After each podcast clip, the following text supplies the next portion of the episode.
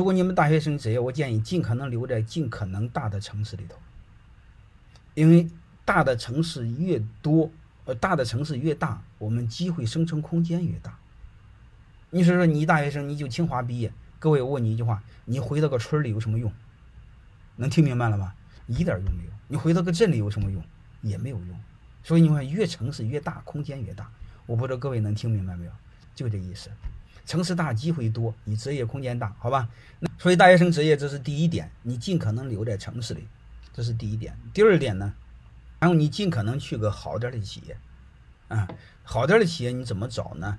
就是进个尽可能这个它有未来，啊，特别是它成长性好的企业，大小其实不重要，成长性重要。你比如上次我上个周就专门谈过谈过黄峥。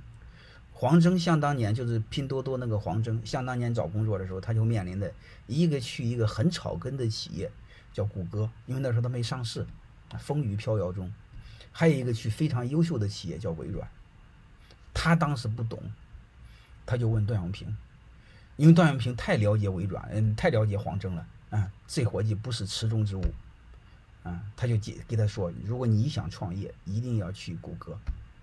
因为那是创业型公司，微软太大对你没有用。但是你去的时候有一个条件，你至少要待三年。黄峥还真听了他的，啊，去了半年，谷歌上市，啊，一夜之间有了几百万美金的股票。待了三年，啊，真是功成名就，该有的全有了，然后就跟着李开复回来，回到中国开创中国谷歌。所以我建议你们就类似这样的，你呢，不要看企业名气大，名气也大没有用，大国企上万人的国企你根本玩不了，特别是你是草根家庭的孩子，你根本玩不了。怎么判断一个企有没有成长性？你就看一个事儿就知道。你简单的聊聊，你会发现他，你看，成长性就和人的成长性似的，人在二十岁之前都叫成长性，过了二十三十它就不涨了，能听明白了吗？所以你看，一个企业成长性很简单。第一个，成长性企业，第一个，它销售收入在增加。你说销售收入我看不见。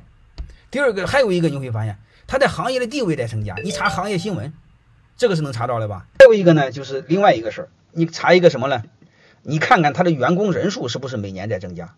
所以，如果是他经常招聘，大量的招聘，说白了他缺人嘛，能明白吗？所以，怎么判断一个公司的好坏、成长性？你从网上查，学历有多重要？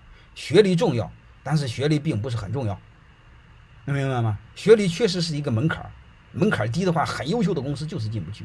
但是人生总有无奈，只能说是它重要，不能说是很重要，好吧？它不是绝对的。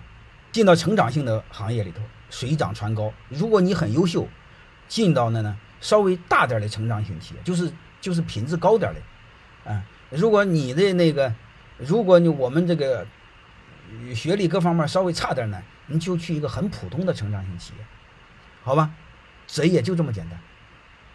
然后去了之后呢，你别急于跳槽，太多的人都说这个企业不大行，你淡定，你怎么着也待个三年，千万别着急。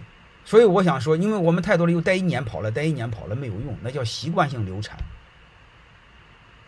因为你前半年刚适应，后半年想跳槽，结果你会发现你真正的工作经验一点没有。